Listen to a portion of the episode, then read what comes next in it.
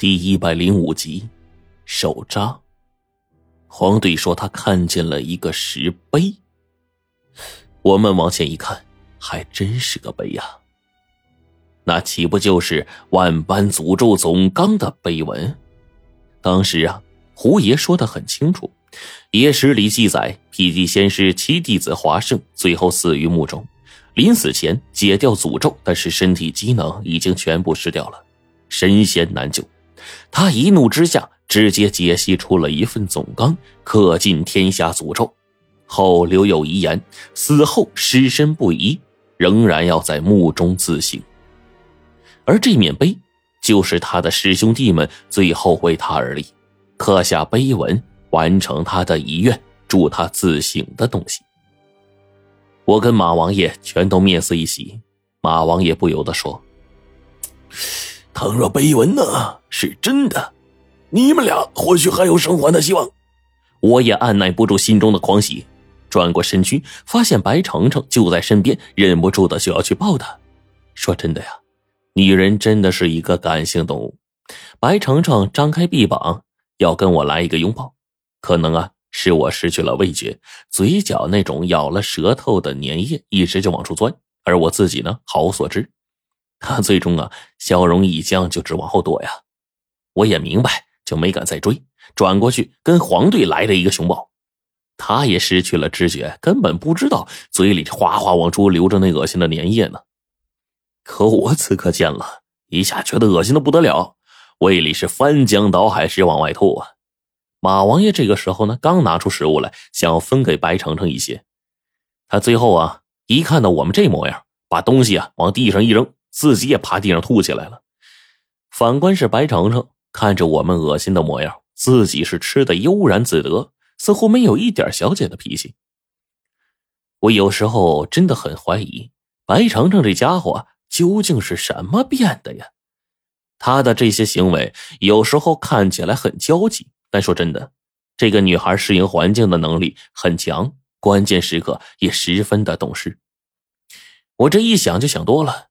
黄队呢？一看我这个模样，就说：“咱们继续吧，哪怕呀迟上几秒钟，对于咱们来说那都是损失啊。”我也是来了劲儿了，跟黄队上去就猛扑。现在我们根本啊不用一个人去引诱，另一个人去咬舌头，甚至我逐渐发现自己的手指甲似乎都能在那些舌头上面留下印记，犹如一片疾风暴雨。我回头再去看马王爷和白程程，却发现两人的脸上全都流露出了关心的神色，似乎是在担心。我不知道他们在担心我什么，但是身上啊却开始变得越来越没有知觉。我这个时候看到了黄队不要命的打法，我忽然察觉到了一点东西。黄队猛扑上去那一刻，已经不像是一个人了，面目狰狞到了极致，就跟野兽猎食差不多。虽然我之前也形容过锁龙台里面他有过这样的桥段，但是那个时候呢，他脸上绝对看不到狰狞。准确的来说，锁龙台那次黄队发飙看着是个人，而现在，我忽然发现自己看到黄队这模样，越发的忍不住手痒痒的紧，这种嗜杀感竟然极其的强烈。一来二去，不多时，我们彻底解决了战斗。杀出了一条恶心粘液铺成的路，这些人的舌头全都被弄掉了，再也没有动弹。我们终于接近了那面石碑，也看到了地宫最中心的景象。我跟马王爷的探照灯照明距离虽然很短，但此刻距离之近，则看得一清二楚。面前是一个三十来岁的男人。皮肤白皙，脸上虽然没有了红润，但是看起来极其安详，没有一丝痛苦的表情。他整个穿着是一个典型的明代衣衫，下盘位置衣袍扎紧，摆明了是为了下墓方便。配上那三缕黑胡须，这人长得剑眉星目，一脸的深沉，一看便是气质超脱，不似常人。但是，他终究还是死了。一只手指着正前方的地面，看得出来，他最后一刻很得意，应该是因为自己创出了总纲，为自己解了万般诅咒而已。但是看这人的面相，似乎那之中带着一些叹息，亦或者是失落吧。人总是有个要死的时候，大概刚做成自己想做的事，还未体验一下这种成就感，便死于非命了。这才是最大的遗憾，难免令人寂寞。我们一点都不为华盛尸身保存的这么完整而惊叹。川南本来就是养尸地，过去讲鸠川北造处，川南养尸，这本来呀也不算个什么。我其实害怕的是华盛这家伙再变成个粽子出来。毕竟明末清初，距离现在也就三百多年，这丫变成个粽子，那在我现在这法器用尽的条件下，干不干得过还真不一定。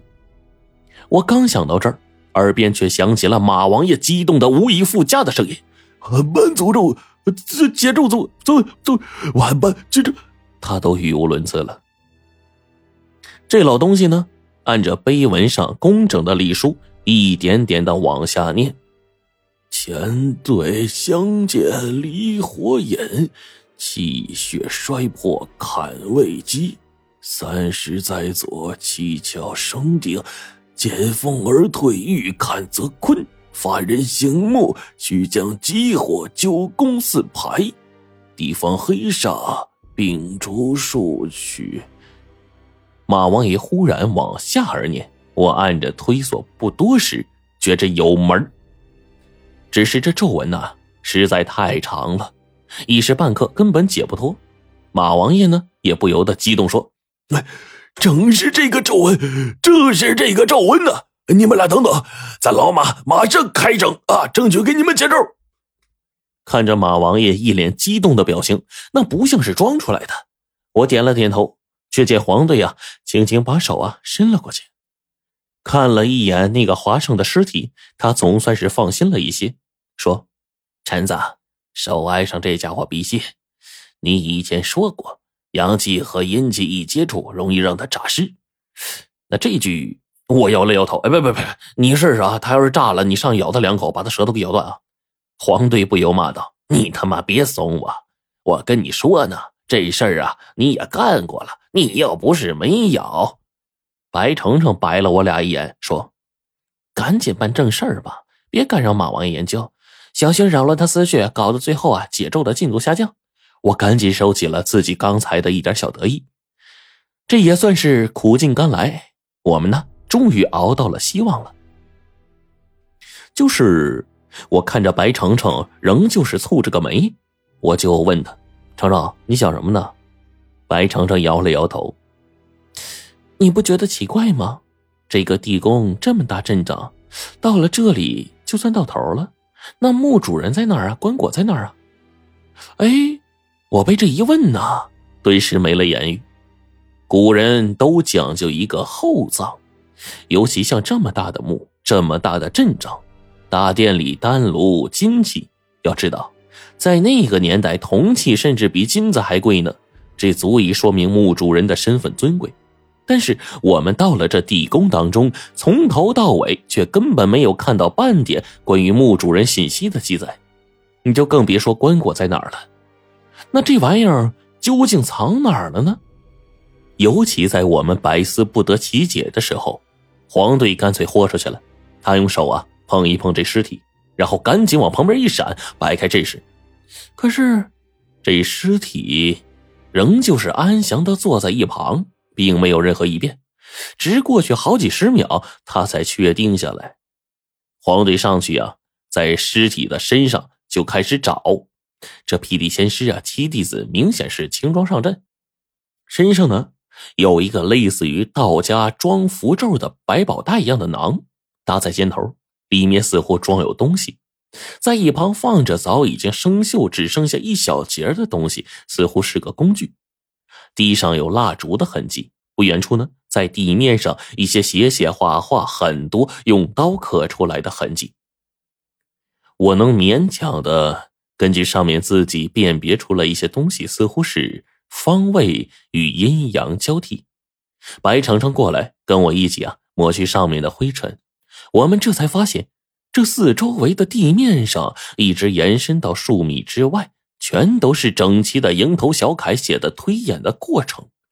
若是推断不错的话，这华生真是个奇人呢。他愣是靠着一地的推演，苦思数日之后，竟然做下了这么厉害的总纲，当真是不佩服不行。在不远的地方，白程程一口气吹开地上的灰尘，朦胧之间写下了一行行工整的小楷，比例遒劲，排列的整齐，就好像是每一个字都特意的用尺子量过，保证端正，大小一模一样似的。我们俩这下一看，才发现，这已经是一份遗书，是华生在最后片刻间做出的总纲，破解诅咒之下写下的临死自序。余自遇奇才，位极弱冠，便拜仙师，学艺一技，得恩师师之二三，技艺傍身而无畏，奈何？原是无知，今回不遵师训，只以此报。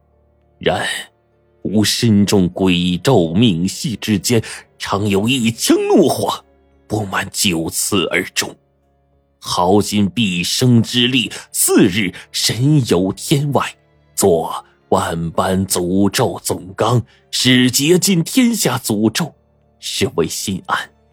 望后世有识之士加以传承，不可断绝吾之香火，吾自九泉得名目也。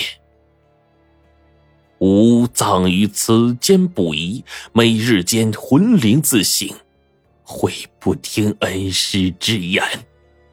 然事至今夕，得作此咒，心中亦无怨意。白程程缓缓的读出了地上的字序，马王爷一声叹息，背过身，磕了三个响头，作揖站起，默哀片刻，继续研究碑文。我跟黄队还有白程程三个人面色复杂。这人呢，怎么说呢？一身本事没地方施展，确实可惜。但是临死之前创出了一部妙术。却也是常人难能向其后辈的。有这份成就，虽然死得过早，但是瞑目自然是可以了。华生啊，果然看得很开。我帮白程程把华生身上的囊取了下来，打开说：“程程，你看看这位三百年前的祖师爷盗墓手段，跟你们现在比咋样？”白程程不由嗔怒：“别管我们叫盗墓的，我们从来不盗墓。”我嘿嘿笑了笑，跟这个白程程啊，把囊里的东西一点点给抖了出来。这其中呢，大部分的东西早已经腐朽的厉害，大多数啊是一些常用的器具，但是很多东西已经是腐朽的，根本认不出来。倒是里面有两个很小的物件我并不认识，总感觉呀，这物件很奇怪，也不知道是干什么用的。这东西上光芒迸射，看着极其的鲜亮。一看这百年不朽，那肯定是个宝贝。白程程揣起来，朝着华生作了个揖，然后轻声说道：“我看不出来，只好交给爷爷辨别。”我点了点头，手也跟着带进去，然后一探，这囊中还剩下一样光滑的东西。我疑惑道：“哎，这什么东西啊？手感好像牛皮纸啊！”白程程一把拿出来。把空了的这个囊啊，就放在一边。只见上面一行大字：“地地仙师毕生手札，卷八。”我只是随便翻开了一页，便看见了那其中插画上描述的一个生物。黄队不由得叫出来：“这他妈不是哲那罗吗？”